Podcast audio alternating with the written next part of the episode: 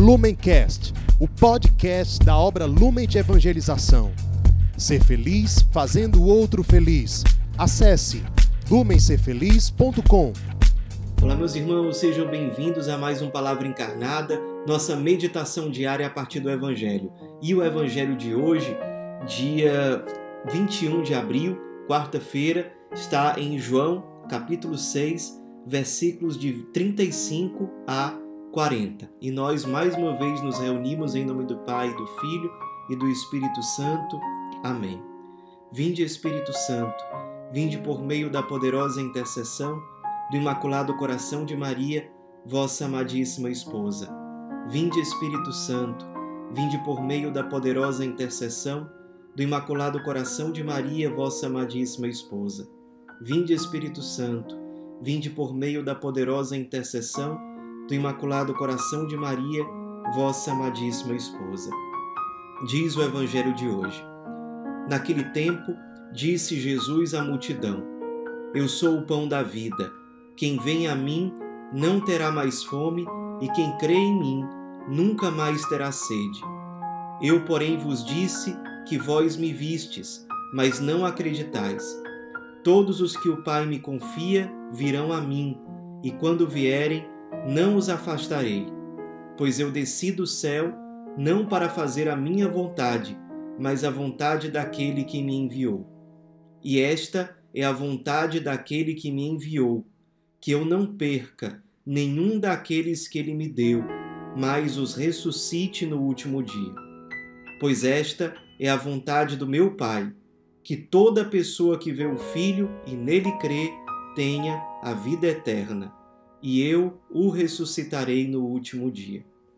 Meus irmãos, nós estamos na terceira semana do tempo da Páscoa, então, ainda nesse clima pascal, celebrando a ressurreição de Jesus, e nós hoje aqui estamos acompanhando um trecho do capítulo 6 do Evangelho de São João, onde está o famoso discurso ou pregação do pão da vida, em que Jesus fala é, basicamente sobre o mistério da Eucaristia. Ele se apresenta como o pão é, que alimenta e que traz a salvação, que traz a vida eterna.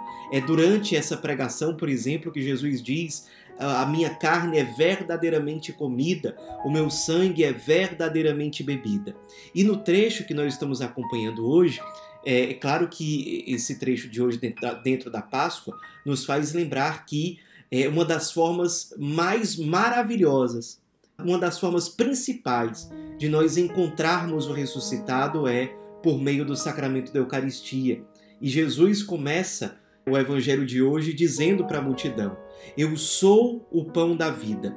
Quem vem a mim não terá mais fome, e que quem crê em mim nunca mais terá sede. O ressuscitado, ele se deixa encontrar na Eucaristia e ele quer nos alimentar com a sua presença. A Eucaristia é o lugar privilegiado do encontro com o ressuscitado. Nós temos várias formas de encontrar o ressuscitado na nossa vida. E uma das principais, sem dúvida, é o sacramento da Eucaristia, quando nós podemos adorar Jesus no Santíssimo Sacramento do altar e, principalmente, quando nós podemos comungar do Santíssimo Sacramento do altar. Nós estamos nos unindo ao ressuscitado e sendo transformados por esse encontro quando ele acontece com o coração aberto, em estado de graça. O ressuscitado toca o nosso coração, a nossa alma e nos configura ele, nos transforma nele. Agora, hoje, nós somos convidados também, como ensina Santo Agostinho, a contemplar no evangelho de hoje o mistério da humildade de Jesus. Sim, nós celebramos o ressuscitado e ao longo desse tempo da Páscoa, nós somos convidados a refletir como nós podemos ressuscitar junto com ele, porque nós somos vocacionados à ressurreição. O próprio Jesus diz no evangelho de hoje que o Pai não quer que nenhum daqueles que o Pai deu para o filho se perca, mas que esses que o Pai confiou ao filho sejam ressuscitados no último dia. É o que diz no versículo 39 do Evangelho de hoje. Então, a nossa vocação, como aqueles que foram confiados pelo Pai ao Cristo, ao Filho eterno, a nossa vocação é ressuscitar com Ele no último dia.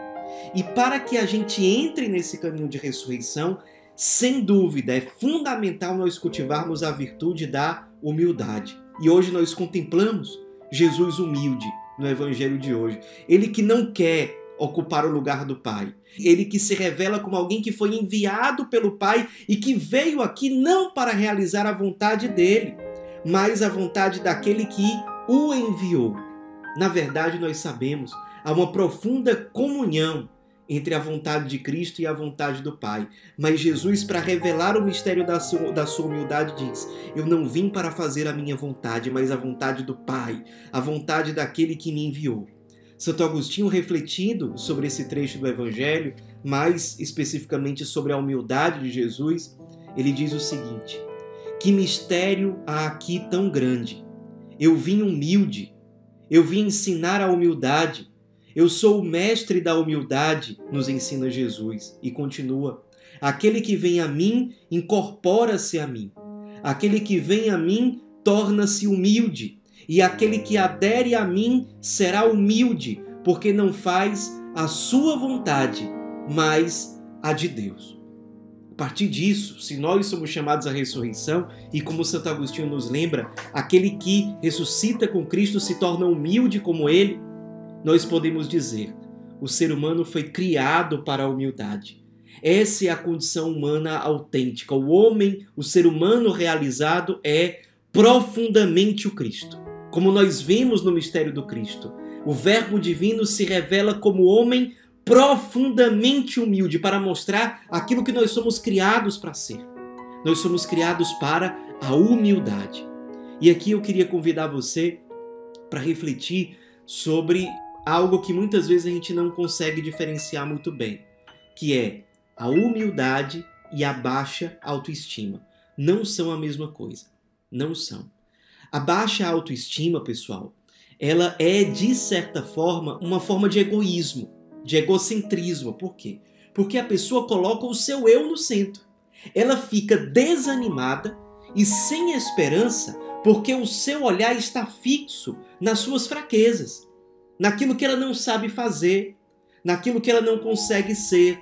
E aí ela fica se comparando toda hora com os outros e vem um sentimento de desânimo, de vazio, que muitas vezes se transforma em revolta. E a pessoa, isso é fruto da inveja, ela começa a ficar é, chateada com aquilo que os outros conseguem fazer, com aquilo que os outros são. Ela olha para suas fraquezas, para suas limitações, fica triste e fica revoltada. É isso que pode acontecer numa pessoa que tem baixa autoestima. Isso não é virtude. Isso é um modo de egoísmo, porque é a pessoa colocando o eu dela com as suas fraquezas no centro. O humilde, aquele que tem a virtude da humildade, ele enxerga sim as suas fraquezas. Porém, o seu eu com as suas fraquezas não estão no centro.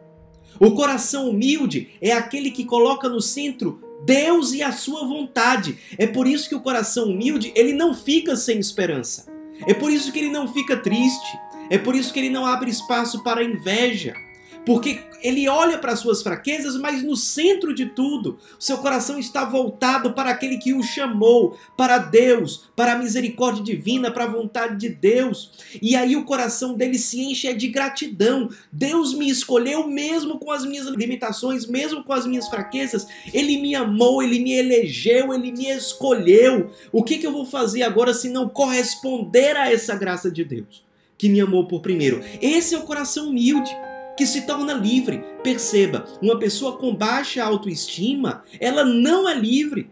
Ela é escrava do seu ressentimento, da sua inveja, da sua tristeza, do seu rancor, do seu ódio, que vem por causa dessas coisas. O coração de uma pessoa com baixa autoestima é um coração aprisionado, triste, com cheiro de morte. Por outro lado, o coração daquele que é humilde, esse sim é um coração ressuscitado. Porque tem Deus e a sua vontade no centro. Jesus revela no evangelho de hoje o mistério da sua humildade ao se submeter alegremente à vontade do Pai. Dois capítulos antes, aqui no Evangelho de São João, lá no capítulo 4, 32, o mesmo Jesus disse: O meu alimento é fazer a vontade daquele que me enviou. Isso é um coração humilde. Ele é todo para Deus. Ele é sincero, sim, ao reconhecer as suas fragilidades, as suas limitações. Mas o seu olhar não está voltado, em primeiro lugar, para isso. O olhar do coração humilde está voltado acima de tudo para Deus, o que não significa esquecer os pecados pessoais que precisam ser convertidos, o que não significa deixar de enxergar as fraquezas que precisam ser vencidas em mim. Mas essa luta vai ser enfrentada com esperança, porque o olhar está voltado antes de tudo para Deus, que nos chama, que nos envia, que nos vocacionou à ressurreição. Vamos meditar hoje sobre isso. Será que eu consigo fazer esse discernimento, essa separação? Será que eu tenho clareza entre a diferença entre humildade verdadeira e baixa autoestima?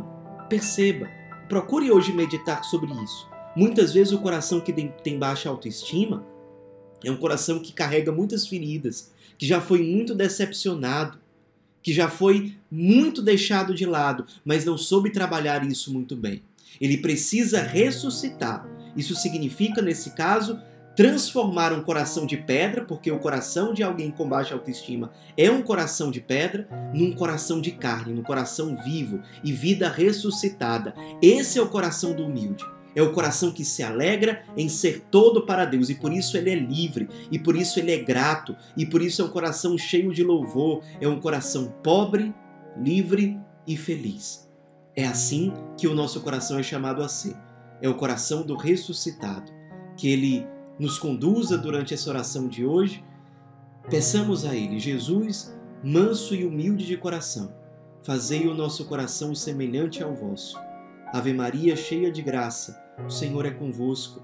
Bendita sois vós entre as mulheres, e bendito é o fruto do vosso ventre, Jesus.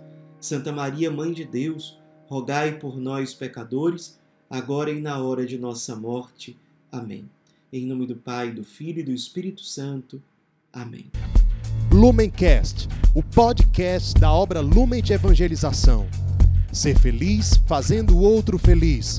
Acesse lumencerfeliz.com.